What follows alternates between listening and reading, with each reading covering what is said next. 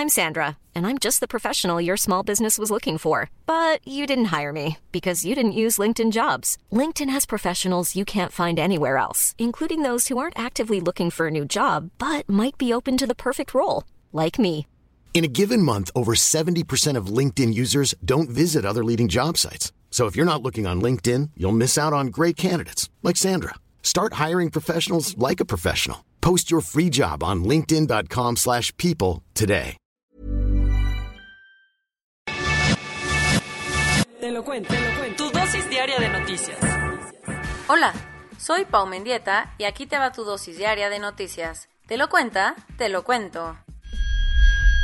El show debe continuar. En medio de la pandemia, con sedes en varias ciudades y los invitados sin cubrebocas, ayer se celebró la 93, la número 93 gala de los premios Oscar de la Academia. En medio de la pandemia, con sedes en varias ciudades y los invitados sin cubrebocas, ayer se celebró el número 93 de la gala de los premios Oscar de la Academia. La más rara la pandemia ha modificado los planes de todo mundo y los premios de la Academia de Artes y Ciencias Cinematográficas no fueron obviamente la excepción. Tradicionalmente la gala del Oscar se celebra en las primeras semanas de febrero, pero ahora se tuvo que posponer hasta finales de abril, entre otras cosas, para darle más chance de exhibición a las películas, ya que obviamente la mayoría de los cines en el mundo estuvieron cerradérrimos pues, por varios meses. ¿Cómo estuvo el evento? Las más de 3.000 butacas del Teatro Dolby de Los Ángeles se sustituyeron por enlaces a varias sedes en Londres, París o transmisiones satelitales a todo el mundo. Pero eso sí, el Zoom estuvo prohibidísimo al igual que aparecer con cubrebocas ante la pantalla. Los artistas que sí pudieron viajar a LA tuvieron que permanecer aislados y se hicieron pruebas PCR constantes, incluso antes de llegar a la alfombra roja. Los ganadores más sonados, como pronosticaba medio mundo, Chloe Zhao se convirtió en la segunda mujer en ganar el Oscar a Mejor Dirección por su trabajo al frente de Nomadland, pero las sonrisas no pararon ahí para la directora de origen chino porque Nomadland también se llevó la mejor película del año. ¿Y cómo le fue a los mexicanos? Súper bien, porque Carlos Cortés, Michelle Coutolenc y Jaime Basque que eran los únicos mexicanos nominados, se llevaron la estatuilla dorada en la categoría de mejor sonido por lo que crearon en Sound of Metal, la película protagonizada por Riz Ahmed sobre un baterista de heavy metal venido a menos legislando y polemizando. La reforma al Poder Judicial fue aprobada por la Cámara de Diputados y ahora todo indica que será la Suprema Corte quien decida si es inconstitucional. A pesar de que los ánimos se encendieron en San Lázaro, la mayoría de Morena en la Cámara de Diputados aprobó la reforma al Poder Judicial con la que Arturo Saldívar extendería dos años más a su mandato como presidente de la Suprema Corte de Justicia y del Consejo de la Judicatura Federal. En la madrugada del viernes, los diputados le dieron el visto bueno a la iniciativa por lo general, pero con más de 500 reservas, faltaba una sesión extra para aprobarla por lo particular. Tampoco creas que se tomaron mucho tiempo porque el dictamen fue aprobado con 262 votos a favor y 182 en contra, así que fue enviado al Ejecutivo para su promulgación. Y a todo esto, ¿qué ha dicho Saldívar? Publicó una carta en la que dijo que esperará que la iniciativa sea impugnada y llegue a la Suprema Corte. El ministro presidente afirmó que en ese punto dará una postura sobre sus posibles dos años extra, pero aseguró que ejercerá su cargo por el periodo para el cual fue electo. No eres tú. El calor en México está insoportable y las consecuencias ya se empiezan a ver.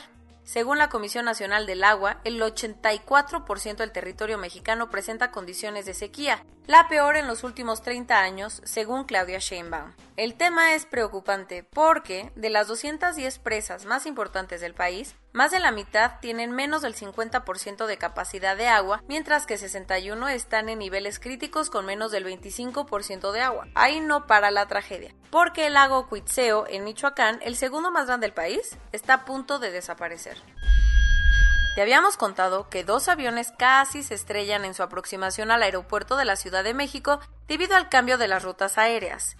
Pero ese no ha sido el único problema con el nuevo diseño porque vecinos de varias colonias de la zona metropolitana de la CDMX se han quejado del fortísimo ruido que producen los aviones y ya hasta tomaron cartas legales en el asunto.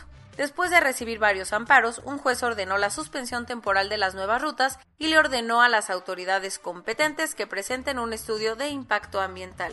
Vaya, parece prudente llevar a cabo estos estudios, pues de preferencia antes, ¿no? de estas consecuencias, pero bueno.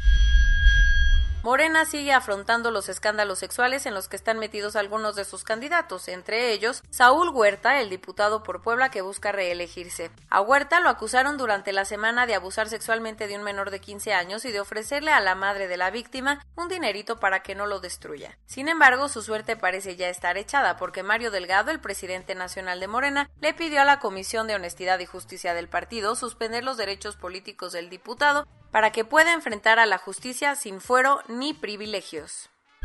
Los ciudadanos franceses tomaron las calles de París y otras ciudades para protestar contra la decisión de un juez de no vincular a proceso a un hombre acusado de asesinar a una mujer judía. En 2017, Kobili Traoré supuestamente golpeó y aventó por un balcón a Lucie Atal, una mujer de 65 años mejor conocida como Sara Halimi. Tras un largo proceso, la corte aceptó que el caso se trató de un crimen antisemita, pero decidió no declarar culpable al hombre de 35 años ya que se encontraba en un brote psicótico a causa del consumo de cannabis. Bueno, y con eso que la despenalizaron, pues ojalá tengamos cuidado con los brotes psicóticos, ¿verdad? Porque no son cualquier cosita, sí. La búsqueda del submarino de las Fuerzas Armadas de Indonesia terminó el fin de semana luego de que las autoridades encontraran los restos del KRI Nagala. El equipo de localización encontró al submarino a unos 800 metros en el fondo del mar, partido en tres secciones y muy cerca de la costa de Bali, el último lugar en donde se tuvo contacto con la embarcación. Lamentablemente, el gobierno de Yakarta informó que no hay manera de que alguien sobreviva al accidente, por lo que le dio sus condolencias a los familiares de los 53 tripulantes que iban a bordo de la nave.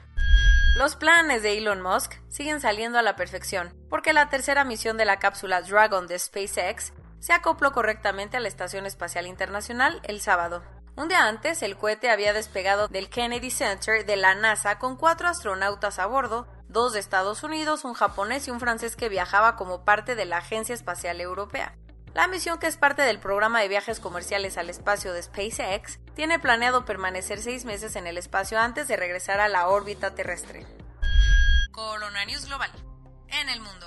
A nivel global, ya hay más de 146.796.000 casos y hasta ayer en la noche al menos 3.105.000 personas habían muerto. En México se estima que 2.328.391 personas se han enfermado de COVID-19 y desafortunadamente 214.947 han muerto. Lo bueno es que 16.410.034 personas ya han sido vacunadas y lo no tan bueno es que faltan muchas de ser vacunadas. Hmm.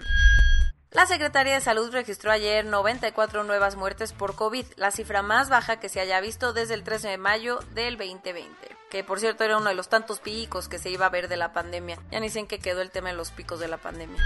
Considerando el descenso de los contagios, Jalisco y Guanajuato se sumaron a la lista de estados que estarán la próxima semana en semáforo verde, mientras que Nuevo León, Tamaulipas, Nayarit y Oaxaca retrocedieron del verde al amarillo. Desde hoy el Estado de México también estará en semáforo amarillo. Las nuevas medidas, los restaurantes podrán abrir hasta las 12 de la noche y recibir al 50% de los comensales. Adiós a las juntas en pijama.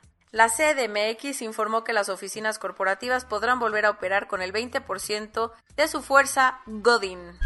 Las alcaldías Tlalpan e Iztapalapa tendrán que posponer la aplicación de la segunda dosis de la vacuna a adultos mayores ya que no han llegado los suficientes frascos. Tras una pequeña pues pausa, ¿verdad? Los Centros de Control y Prevención de Enfermedades autorizaron la aplicación de la vacuna de Johnson Johnson en Estados Unidos el primer ministro de Italia, Mario Draghi, anunció que a partir de hoy el país comenzará a levantar algunas de las restricciones impuestas por el aumento de contagios. Un incendio en la unidad de cuidados intensivos que atendía pacientes con COVID-19 en un hospital de Bagdad, Irak, dejó al menos 82 muertos y 110 heridos. Estados Unidos mandará inmediatamente ayuda para atender la pandemia a India, que lleva varios días registrando más de 300.000 nuevos casos diarios de COVID. El diseñador de moda israelí Albert Elbas falleció ayer a los 59 años a causa del COVID-19. Las navieras más importantes del mundo como Norwegian Cruise Line o Royal Caribbean anunciaron que reactivarán los viajes en crucero este verano para las personas que ya hayan completado su esquema de vacunación. Y esto es todo por hoy. Nos vemos mañana con tu nueva dosis de noticias. Pau Mendieta se despide.